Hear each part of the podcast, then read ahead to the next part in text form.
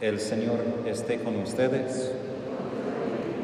Evangelio de nuestro Señor Jesucristo según San Lucas.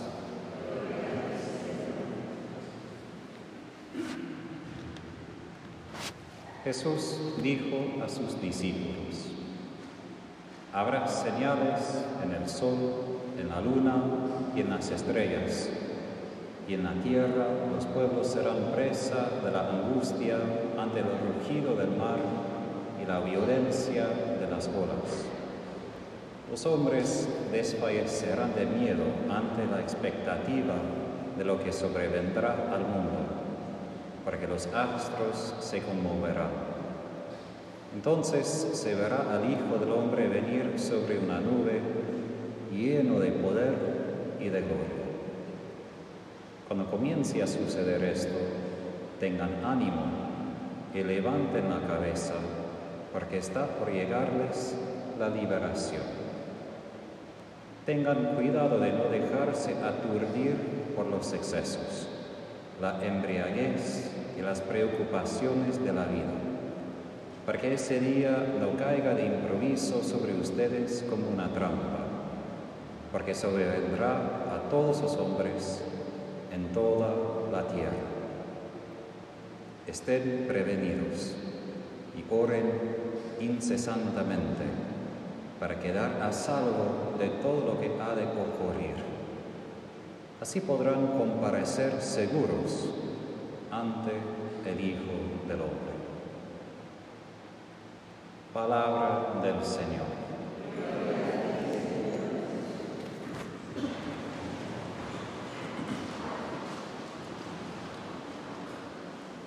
Aquí estamos en Argentina, obviamente. Yo soy de Texas. Mencioné a Padre Sebastián antes de la misa que todo está al revés aquí con ustedes. Hace calor, casi es verano y estamos en el viento, pero estamos en el hemisferio del sur, estamos muy al sur del mundo. Yo soy del norte, yo soy de Texas.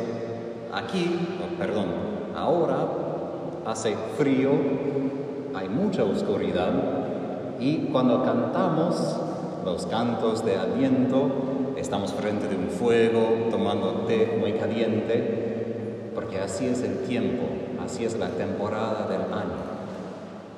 Ahora, ¿por qué comienzo con esto? Porque en el origen del Adviento celebramos en parte en ese tiempo del año, noviembre, diciembre, porque en medio de la oscuridad estamos esperando por la luz. Yo sé que cuando aquí hay cortes de luz hay que pasar a veces días sin luz y en la noche hay que prender una vela y todos están esperando cuándo volverá la luz, cuándo puedo jugar mis videojuegos o cuándo puedo estar en internet otra vez. Cuando yo vivía en Polonia, en Europa del Norte, muy al norte, el sol atardeció, bajó a las tres y media de la tarde. Entonces, a las tres y media, ya como medianoche.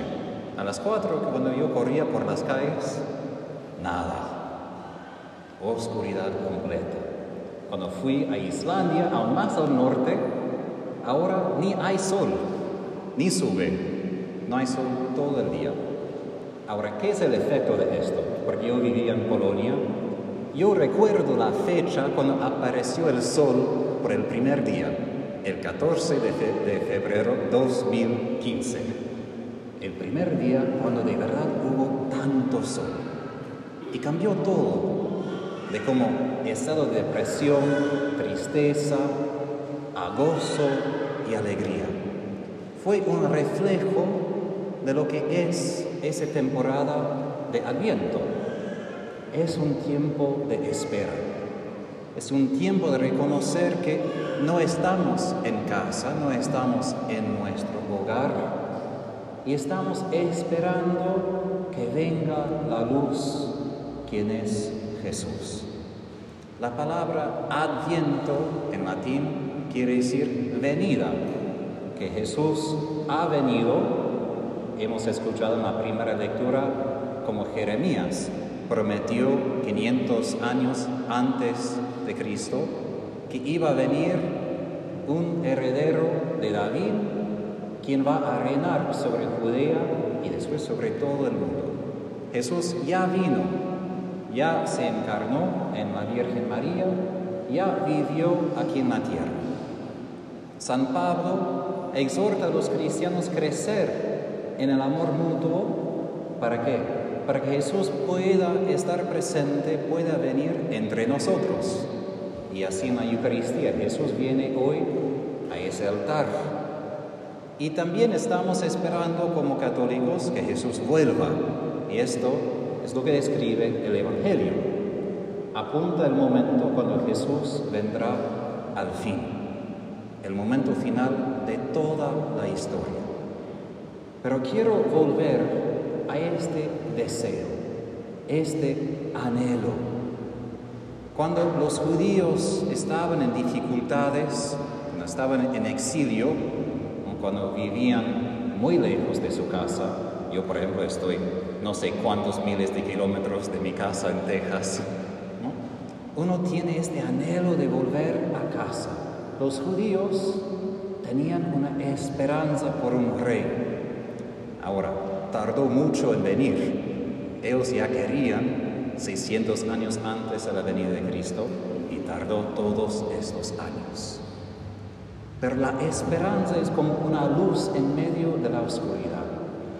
Y es importante por nosotros hoy porque podemos ver todo lo que está pasando en el mundo y qué sería nuestra reacción, deprimirse, desanimarse y más que todo con nuestro pasatiempo, quejarnos de todo. Pero eso no es la respuesta cristiana. Queremos que venga la luz. Si hay oscuridad, entonces buscamos la velita de luz. Y la velita de luz hoy que hemos encendido es la esperanza. Y de hecho como niño y hasta hoy, quizás por un, algo mío, yo prefiero el tiempo de Adviento que el tiempo de Navidad. ¿Por qué? Porque a mí me gusta tener esta esperanza, estoy esperando algo. Cuando ya llega la Navidad, no tengo otra Navidad para qué esperar. Ya vino, ya estoy un poco triste porque ya viene y no, mañana no, no hay nada para esperar. Nosotros necesitamos en ese tiempo pedir que Dios enciende más y más este anhelo por Jesús. Porque a veces cuando tarda Dios en venir, desanimamos, pensamos quizás no viene, quizás simplemente hay oscuridad, como en invierno en Polonia, pasé diciembre, enero, en oscuridad casi completa. Y solamente en febrero empezó un poquito. Pero Dios. Jesús viene. Y como vino la primera vez después de muchos años, tenemos la esperanza que vendrá otra vez, pero esta vez definitivamente. Y de hecho, la primera parte de Adviento hasta el 17 de diciembre, la mayoría del Adviento no apunta el nacimiento de Jesús, sino su segunda venida. Porque esto es lo que estamos preparando, por lo cual estamos preparándonos. Si estamos listos a encontrarse con Jesús. Si de verdad tenemos este anhelo para ver a Él. Y pienso en la Virgen María, como ella, antes de la Anunciación, como una judía, tenía tanto deseo que venga el Mesías. Todo su ser fue este deseo que se cumplan las promesas de Dios por un pueblo tan sufrido, tan atormentado, en tantas dificultades. Ella no esperaba simplemente por otro líder, un nuevo político, un nuevo rey, sino esperaba que venga Dios mismo. Y Dios contestó su anhelo, contestó su deseo. Y después de los nueve meses tenía Jesús en ella, esperando, y pedimos a ella que podamos compartir esa expectación. esta esperanza por la presencia de Jesús, no simplemente por la fe, pero una presencia real. Y como ella, la Virgen, vivió en un tiempo muy difícil, nosotros también, pero ella camina con nosotros en ese adviento para encaminar nuestra vista hacia Jesús, porque a veces, como digo, nos quejamos y cuando nos quejamos, ¿qué pasa?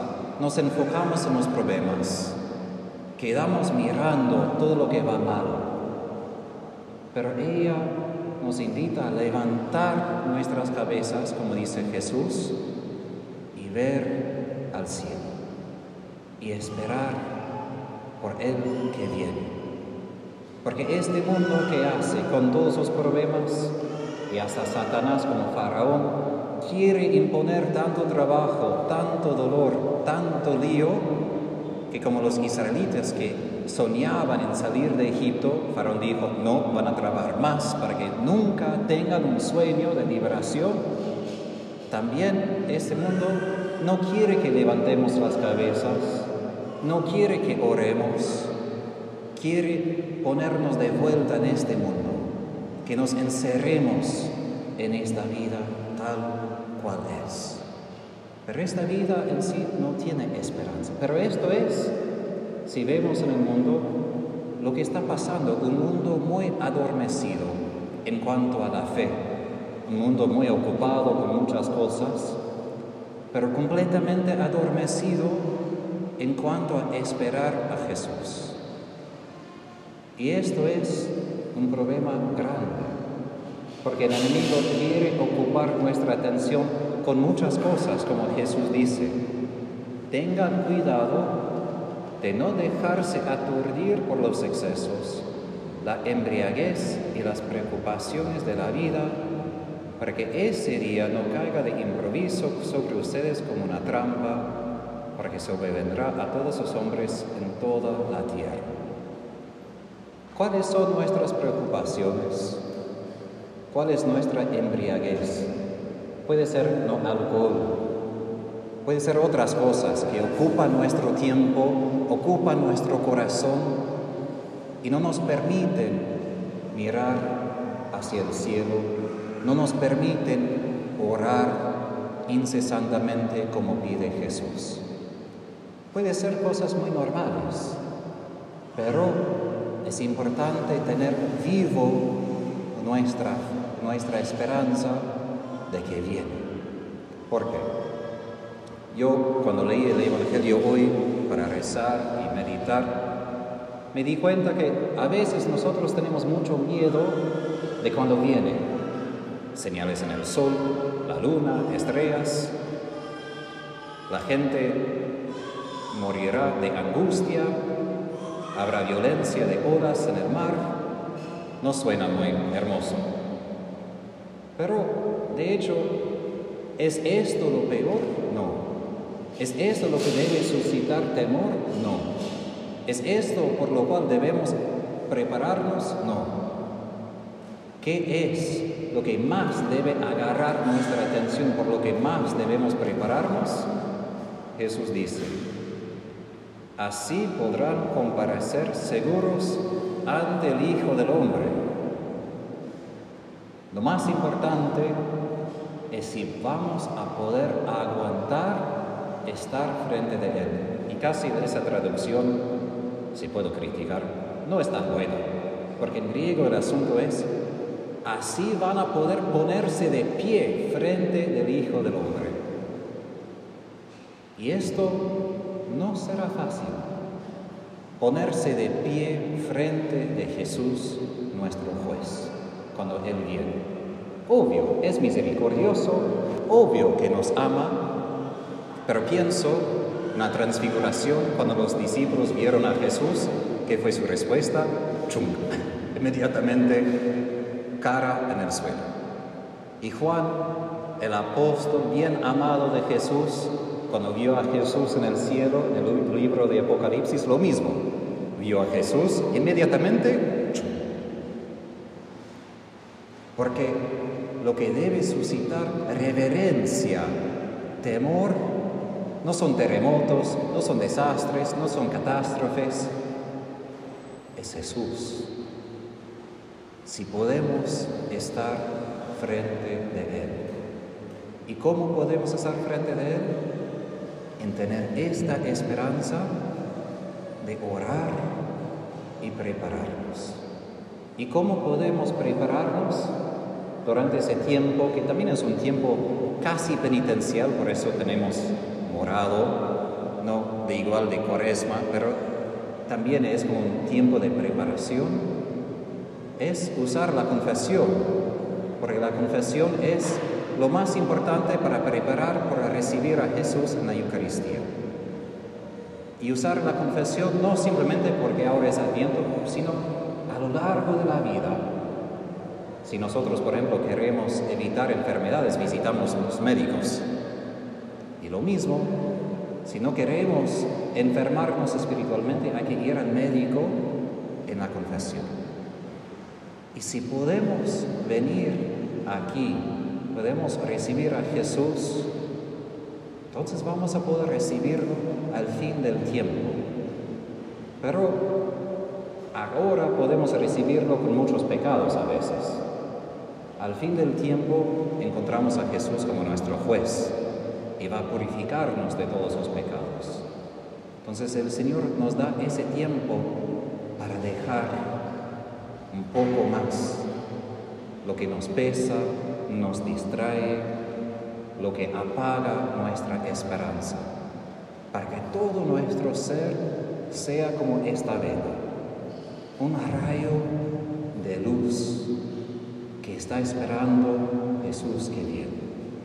En cuanto que crezca esta esperanza, va a crecer nuestro deseo por Jesús aquí. Y aquí termino. Otra vez volvemos a la Virgen. Ella fue inmaculada. Nosotros no somos inmaculados, obviamente. Pero ella fue inmaculada para poder recibir a Jesús en su encarnación. Y debemos pedirle la ayuda, su ayuda, para ser dignamente preparado a recibir a Jesús. Sí somos pecadores y sí Jesús en la Eucaristía perdona nuestros pecados, pero no debemos acudir a Él sin, sin cualquier preparación. Ella preparó toda su vida para ese momento de decir sí cuando Jesús se encarnó en ella. Y también nosotros nos preparemos por este momento y por el momento final, cuando Jesús no aparece bajo la apariencia de pan y vino, sino aparece tal cual es nuestro Señor, nuestro juez y nuestro Salvador.